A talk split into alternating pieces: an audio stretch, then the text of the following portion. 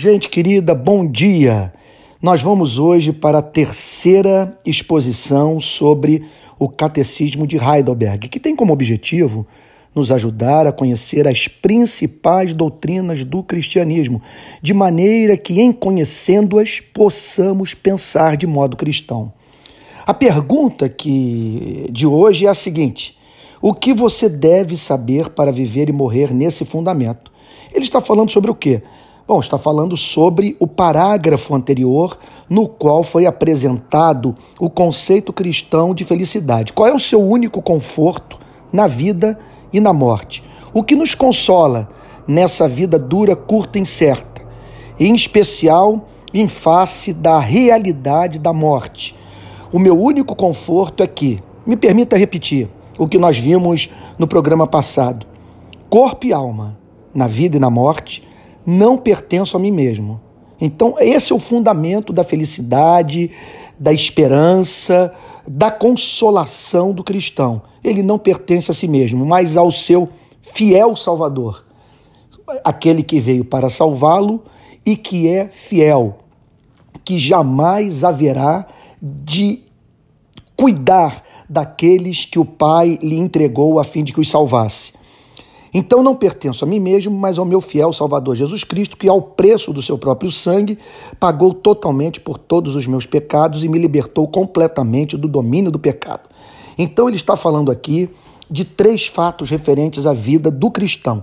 Ele pertence a Jesus Cristo, uma provisão foi feita para os seus pecados mediante a morte de Jesus Cristo, aquele que amou, aquele que cumpriu a lei e que morreu pelo seu povo, e não apenas isso por estarmos ligados a Cristo, por pertencermos a Cristo, ele nos santifica. Ele, ele permite que, pela sua graça, mediante a ação do Espírito Santo, dia após dia, nós vençamos a nós mesmos e consigamos, portanto, romper progressivamente com os nossos três grandes adversários apresentados pela Bíblia, especialmente Efésios capítulo 2, dos versos de 1 a 3. O mundo, a carne e o diabo. Pois bem, o catecismo prossegue dizendo: Ele me protege tão bem que, contra a vontade de meu Pai do céu, não perderei nenhum fio de cabelo. Portanto, em primeiro lugar, ele declara a, a, a bênção da salvação, a justificação, o perdão de pecados, portanto, e a introdução no processo de santificação em razão de estarmos conectados a esse fiel Salvador. Agora, qual é a segurança que temos que aquilo que ele fez por nós e de que hoje gozamos, nós não haveremos de perder? O catecismo, de uma forma bem reformada, declara a seguinte coisa: que todos os fios de cabelo da nossa cabeça estão contados e que ele nos protege de uma tal maneira que é impossível que venhamos a decair desse estado de salvação. Ele prossegue dizendo: Na verdade, tudo coopera para o meu bem é, e, para, e o seu propósito para a minha salvação, que significa que ele regula a vida em benefício da felicidade, da santificação e da salvação final da sua igreja. Portanto, é uma graça que opera por dentro, é uma graça que opera por fora.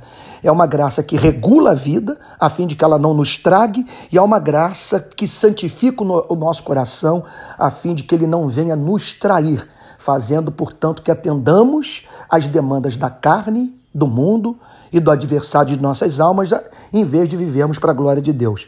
Portanto, conclui o primeiro parágrafo: pelo seu espírito, ele também me garante a vida eterna e me torna disposto a viver para ele daqui em diante de todo o coração. Então, essa salvação nos introduz nesse estado de segurança absoluta que é garantido pelo decreto de Deus e levado a cabo pela obra do Espírito Santo. Não são poucas as passagens bíblicas que falam sobre isso, sobre a impossibilidade de aqueles que o Pai entregou a Jesus Cristo para serem salvos decaírem desse estado de bem-aventurança.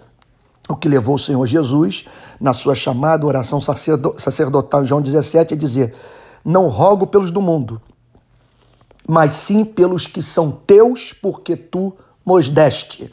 Pois bem, por isso a pergunta do segundo parágrafo: o que você deve saber para viver e morrer nesse fundamento?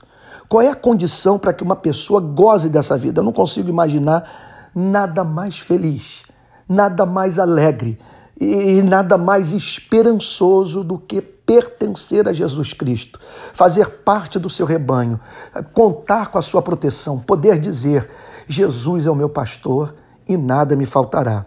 Pois bem, a resposta é a seguinte: primeiro, como são grandes meus pecados e minha miséria. Segundo, como sou salvo de meus pecados e de minha miséria. Terceiro, como devo ser grato a Deus por tal salvação.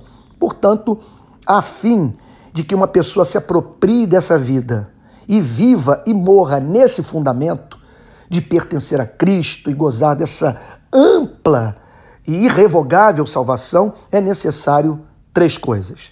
A Bíblia é muito claro, está presente nas páginas inteiras, é, é, é, nas páginas do Novo Testamento inteiro, perdão. Primeiro, como são grandes meus pecados e miséria. Jamais eu me interessarei pelo Cristo Redentor se a lei não revelar a minha condição de pecador. E eu sou pecador porque eu não vivo para a glória de Deus. E eu não vivo para a glória de Deus porque eu não amo a Deus com todo o meu ser, nem ao próximo como a mim mesmo. E o que Deus pede é absolutamente razoável. Ele pede amor. Não é um Deus incerto, inconstante, caprichoso, pedindo idiotices dos seres humanos. Ele pede amor e nós nos recusamos a amar, embora vivamos a exigir das pessoas que elas nos amem. Pedimos que nos tratem com solidariedade, nós não somos solidários. Pedimos para que elas não mintam para nós e nós mentimos. Pedimos para que elas se compadeçam de nós no nosso sofrimento e nós não somos misericordiosos. Então, precisamos ter a consciência dos nossos pecados. Em segundo lugar, saber como somos salvos dos nossos pecados e da nossa miséria. Essa é a segunda condição para que uma pessoa goze dessa felicidade sem fim. É saber como pode receber o perdão de pecados e o dom da vida eterna. Sobre isso nós vamos falar exaustivamente nos próximos programas. E por fim, terceiro, como devo ser grato a Deus por tal salvação? Olha, tomo consciência do meu pecado, corro para Cristo e, e, e, recebo o abraço de um Salvador que, que me oferece completo perdão, que não pede para que eu pague a minha dívida, uma, uma vez que o pagamento representaria a minha morte. Me aproprio dessa redenção, sinto-me perdoado, acolhido na sua família. A questão que se estabelece é a seguinte: como devo viver a partir de então? E tudo que a Bíblia tem a nos dizer é que esta vida, não mais caracterizada pelo medo, deve ter como característica principal uma imensa gratidão, que faz com que o cristão viva para a glória de Deus em razão desse, desse amor grato pelo seu Salvador, que o leva, portanto, a viver sempre eh, na força é, da, da grande questão ética que a Bíblia levanta para a vida daqueles que conheceram o amor de Deus que está em Cristo. Que darei ao Senhor por todos os seus benefícios para comigo. Como corresponder esse afeto? Não para ser salvo, mas para expressar a minha mais profunda gratidão. Esse é o grande pressuposto ético, a grande questão que o, que o cristão deve procurar responder na sua vida.